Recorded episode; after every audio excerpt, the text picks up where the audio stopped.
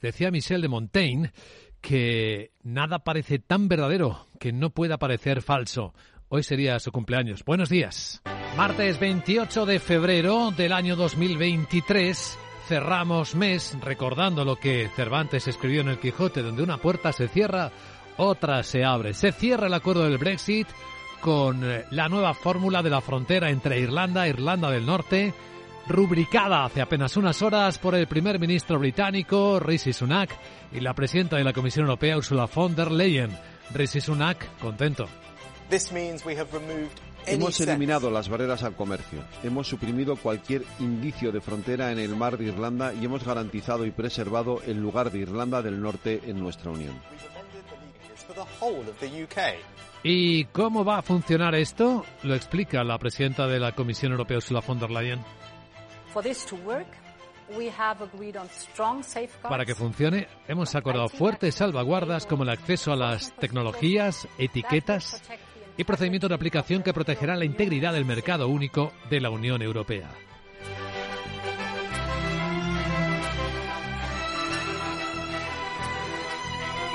Ahora la City de Londres cree que también se posibilitará cerrar mejor las transacciones y los acuerdos financieros entre ambas partes.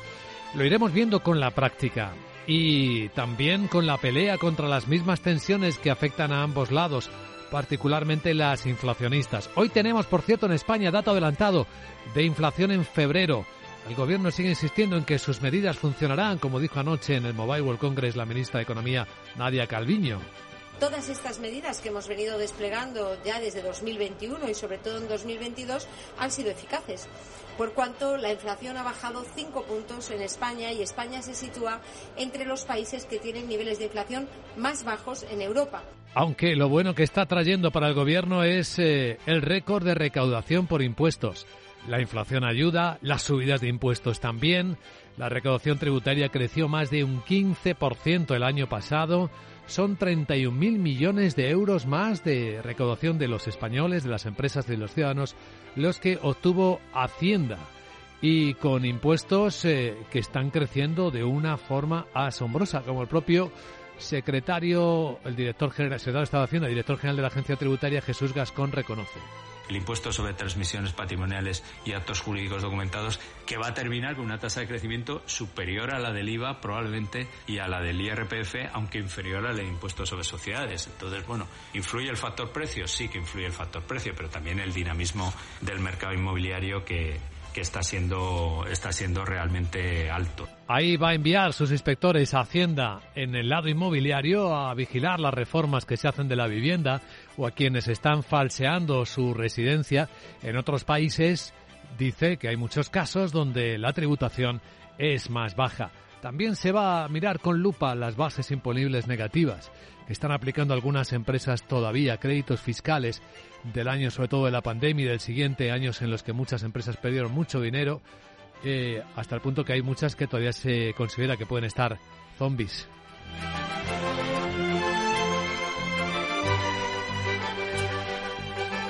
Hablaremos de ello seguro en la gran tertulia de la economía. Hoy nos va a acompañar en esta mesa redonda de análisis el presidente ejecutivo del negocio de WPP en España, Juan Pedro Moreno, también preside el Consejo Asesor para la Transformación Digital en la Comunidad de Madrid, el consultor independiente en analítica de datos y economía, Camal Romero, y el profesor de ICADE Business School, Rafael Ramiro. Antes tendremos oportunidad a las 8 y 10 de hablar con Elena Domecq, su directora de estrategia de JP Morgan Semanal para España y Portugal, para preguntarnos ¿Qué está pasando en los mercados? ¿Qué están esperando? El rebote de anoche tan ligero en Wall Street parece estar esperando alguna cosa.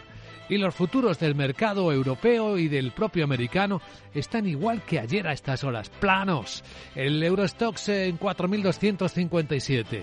El SP en Estados Unidos en 3.990. Ni siquiera ha recuperado los 4.000 psicológicos. El dólar sigue fuerte. Las pantallas de XTV se cambia un euro por 1,0590 dólares. El precio del petróleo estable, con el barril West Texas en 76 dólares 10 centavos y la onza de oro con ligera corrección en 1.821 dólares. Capital, la Bolsa y la Vida, con Luis Vicente Muñoz. Informe de mercados. Las pantallas de CMC Markets apuntan a un comienzo de sesión en Europa dentro de hora y cuarto. Suavemente alcista, pero muy suavemente alcista. La volatilidad contenida por debajo de los 21 puntos y medio. El rebote suave de anoche en Wall Street fue más fuerte en las bolsas europeas. Sigue mostrando esta diferencia de comportamiento de los activos en los mercados occidentales con los bonos, por ejemplo, los alemanes que están ahora mismo con el rendimiento más alto desde el año 2011, con esa caída de la renta fija de referencia europea que es una expresión clara de lo confusos que parecen ser los datos. Algunos confirman recesión en Estados Unidos sin que se haya producido. Otros, pues que quizás vaya a producirse. En fin, ahí estamos. Ahora mismo los futuros exactamente del Eurostox no suben ni una décima en 4.257. Y los futuros del mercado americano del SP tampoco, ni una décima. Tres puntos en 3.991 están.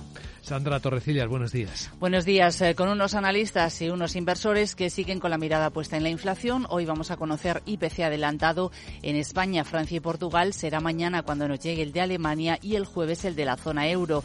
En Estados Unidos la inflación persiste y la economía resiste, lo que lleva a los analistas a pensar cada vez más en una nueva subida de tipos de interés de 50 puntos básicos en la reunión de marzo, como señala Sana Sissel, presidenta de Barnion Capital Management.